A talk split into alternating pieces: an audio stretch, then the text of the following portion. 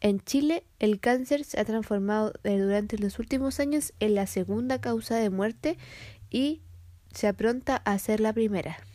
El cáncer se origina cuando las células anómalas de nuestro cuerpo comienzan a crecer sin control y a afectar tejidos de nuestro cuerpo. Gerardo, de 42 años, fue diagnosticado en agosto del 2018 con un cáncer linfático, proliferación maligna que afecta al sistema inmune y a tejidos como el vaso y el hígado.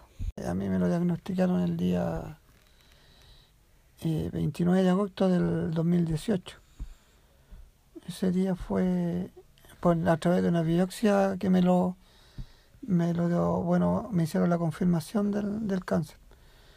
En abril del año 2018, el gobierno lanzó el Plan Nacional de Cáncer, el cual tiene como objetivo disminuir la incidencia y la mortalidad de la enfermedad.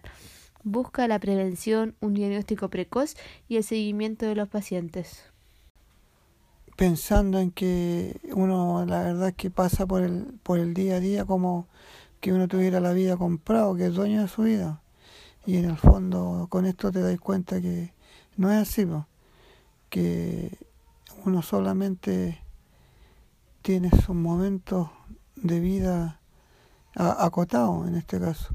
Eh, los cambios son eh, totalmente evidentes, se te cae el pelo, eh,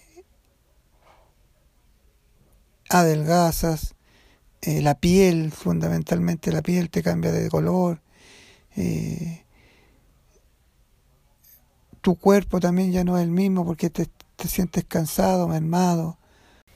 Con esta enfermedad no solo el paciente se ve afectado, sino que también abarca y afecta a todo un núcleo familiar.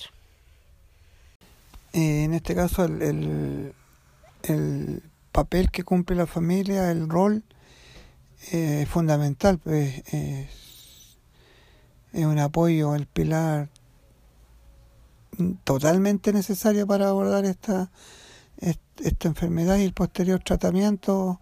Mi rol como esposa es estar al lado de él. Lo que más me dio fuerza, el amor. Eso me dio fuerza saber que, que lo amo, que lo quiero y que, que lo único que pretendo es que esté bien, nada más. Solo eso me mueve. Según cifras, se estima que para el año 2023 el cáncer será la primera causa de muerte en nuestro país. Yo estoy como en la media del chileno, como que no nos cuesta, parece que nos tienen que llevar muriéndonos al médico. En este caso mío fue algo parecido.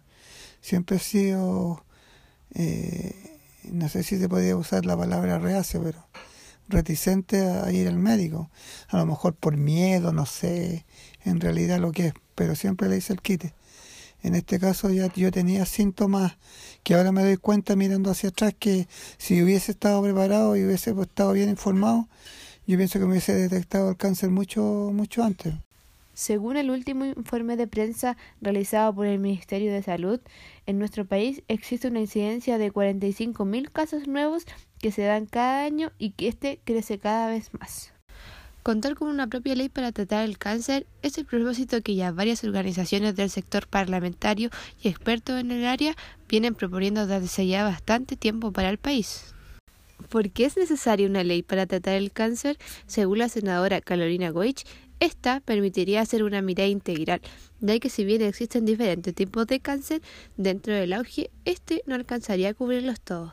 También, como país, debemos considerar el cáncer como una prioridad en la salud. ¿Te sientes tú? Y por otro lado, también ves que está asociado a un gasto económico alto, obviamente que influye, pues, influye eh, en lo macro de tu economía, de tu familia. Sin duda alguna, el cáncer hoy es una realidad a nivel país y por lo tanto debemos como sociedad tomar y hacer conciencia sobre esto. Interioricémonos con aquello para así prevenir y provocar cambios y a su vez tomar medidas de autocuidado.